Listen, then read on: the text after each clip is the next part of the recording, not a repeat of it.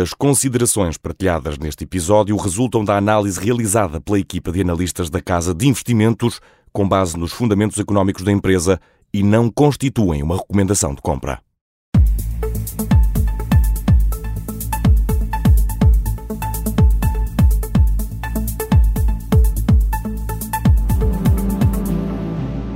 Na nossa série Investidor Inteligente, vamos hoje olhar para a Visa Mastercard, uma das empresas consideradas um negócio excepcional para os analistas da Casa de Investimentos, e vamos fazê-lo com o Igor Vieira, que é analista sénior eh, de investimentos.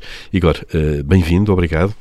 Um, Porquê que a Visa Mastercard é de facto uh, faz sentido numa carteira de investimento virada para o longo prazo?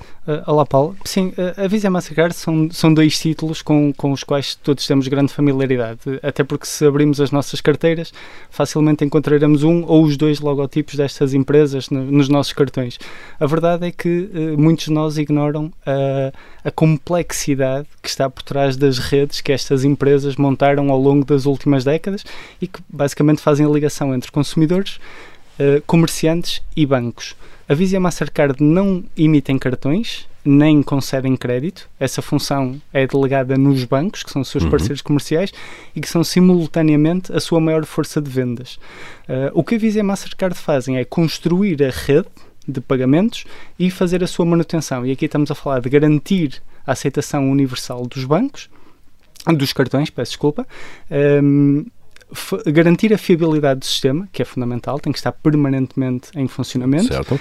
E, adicionalmente, garantir a segurança das operações, algo que é cada vez mais importante, até porque hoje em dia fazemos cada vez mais operações eh, em que não estamos presentes fisicamente, nem nós, nem o cartão, e por isso a segurança é absolutamente crítica hoje em dia. Uh, e, e, aqui até podemos pegar num exemplo prático que se calhar ajuda a, a perceber um bocadinho a importância e, e a, e a a complexidade que está por trás destas redes. Se nós fizermos uma viagem internacional, se fomos à Argentina, se fomos à Índia ou se fomos à Indonésia, nós vamos mudar de continente, vamos mudar de língua, vamos mudar de moeda. A verdade é que se nós entrarmos numa loja e quisermos adquirir um produto, sabemos com uma enormíssima probabilidade vamos conseguir fazê-lo com um, vamos conseguir pagar esse produto com um dos nossos cartões com a mesma comodidade e segurança com que o faríamos em uhum. Portugal em qualquer loja. E claro. isso tem um valor absolutamente incalculável. E demorou tanto, muito tempo a construir isso, claro. Sem dúvida acrescentaria só mesmo para terminar que de facto a Visa e a Mastercard são as duas únicas redes de pagamentos com escala verdadeiramente global. As duas juntas têm mais de 6 mil milhões de cartões emitidos e estão presentes em mais de 65 milhões de pontos de venda a nível global e por isso funcionam uhum. num duopólio no, no, sistema de pagamentos a nível global. Claro. Imagino que uma das vantagens competitivas seja então esse efeito de rede. Sem dúvida. O efeito de rede é absolutamente decisivo e, e aqui basicamente porque estas duas empresas conseguiram resolver o, o, o chamado problema do ovo e da galinha. O, o que é que isto significa? Para a rede ser suficientemente atrativa para os comerciantes estarem presentes, temos que atrair um número muito elevado de consumidores, porque senão os comerciantes não têm interesse nenhum em pagar para ter um serviço que pouca gente vai utilizar. Claro. A verdade é que para atrairmos um número de, relevante de clientes, também temos que ter um número relevante de comerciantes, porque senão as pessoas também não veem necessidade em ter o cartão. E esta, esta necessidade de conseguir... Ter os, do, os dois lados os dois da lados, rede. Exatamente. Claro. É muito difícil isso. e demora muitos anos e, e um investimento tremendo que foi feito, como, como eu disse anteriormente, ao longo de várias décadas. Uhum. O, o, crescimento potencial também é muito grande para estas empresas? É muito relevante, sem dúvida. Eh, o, o, passamos, estamos a ver uma fase de, em que há uma, claramente uma tendência secular de, de, transição para os pagamentos digitais e posso dar um número ao Paulo que acho que é esclarecedor. Cerca de 80% das transações a nível global ainda são feitas recorrendo a dinheiro e cheques.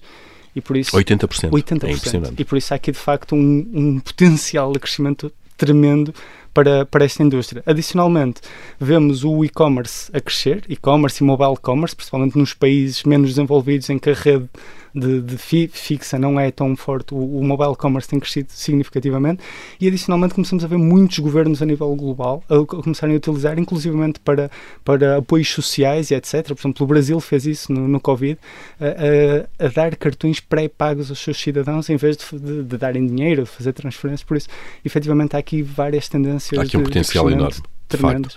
Eh, e em relação à equipa de gestão? Equipa de gestão, estamos a falar de equipas de gestão já com vários anos de casa, que gerem um negócio extraordinariamente rentável. Estamos a falar de margens operacionais superiores a 60%, rentabilidades sobre os capitais investidos superiores a 40%, equipas que gerem um negócio com baixas necessidades de capital, com muito pouco endividamento, praticamente não têm endividamento e que conseguem permanentemente criar novas avenidas de crescimento. Ou seja, isto era um negócio que facilmente se poderia viver uh, em cima do, do, do, do, tal duopólio que eu falava e extrair o máximo de dinheiro possível e devolvê-lo aos acionistas. A verdade é que tanto os gestores da Visa como da Mastercard têm uma preocupação enorme constante em estar permanentemente a criar novas avenidas de crescimento e isso vê-se pela, pela, pelas novas oportunidades em, com, com pagamentos entre empresas, pagamentos entre claro. governos e pessoas, etc. Num setor que tem muita concorrência e muita inovação. Sem dúvida. A área é... dos pagamentos é aquela onde tem havido mais novidades. Exatamente. Esse, claro. tem sido um dos grandes, uma, de, um dos, umas das as, as, principais nuvens sobre os negócios da Visa e da Mastercard. De facto, é um setor em permanente, em permanente evolução e nos últimos anos tem-se visto várias tendências, como as criptomoedas, os, os os Buy Now Pay Later, que são os, os pagamentos em, em tranche, um, novas, novas empresas, PayPal, etc., que, que, são, que são concorrentes sérios. A verdade é que o que nós temos visto é que mesmo os Revolut, que é um, que é um nome que é muito familiar para os portugueses, todas essas, todas estas tendências têm funcionado em cima da rede Visa e Mastercard porque definitivamente claro. essa, essas, essas redes têm uma importância absolutamente brutal. Ainda agora a Apple apresentou um novo programa de, de pagamentos fracionados que vai funcionar em cima da, da, da, rede de Mastercard. Mesmo que não apareça o nome, está lá a rede, a rede nos bastidores. Igor, e para terminar, eh, como é que foi a evolução recente da empresa depois da pandemia, depois de todo o abalo económico Sim. que ela provocou? Sim, a, a Visa e a Mastercard foram, foram bastante afetadas de, durante a pandemia porque uma parte relevante das suas receitas e principalmente da rentabilidade é o comércio internacional. Ou seja, as operações entre países são claramente mais rentáveis do que as operações dentro dos países. E por isso, com as limitações à circulação das pessoas, eh, foram, foram negócios que foram naturalmente impactados. A verdade é que o que vemos neste momento é que, por um lado, essa, esse, essa perda nas viagens foi compensada pelo crescimento do e-commerce, que teve um salto absolutamente uhum. estrondoso uhum. e que continua a manter tendências de crescimento neste momento e por outro, as viagens internacionais, ou seja, as receitas que eles geram com viagens internacionais já estão a chegar aos níveis de 2019, ou seja, pré-pandemia.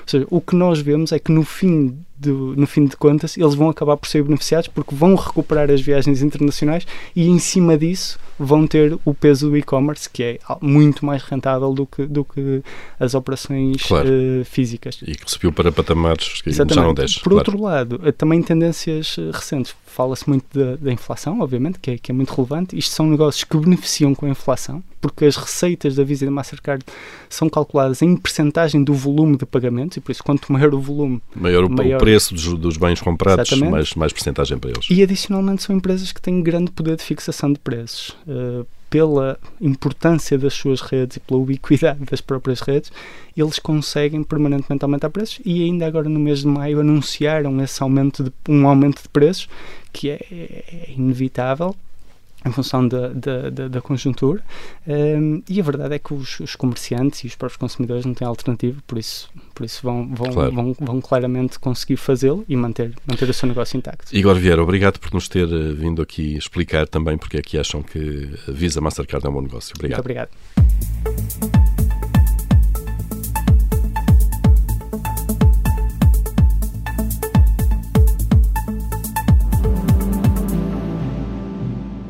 As considerações partilhadas neste episódio resultam da análise realizada pela equipa de analistas da Casa de Investimentos com base nos fundamentos económicos da empresa e não constituem uma recomendação de compra.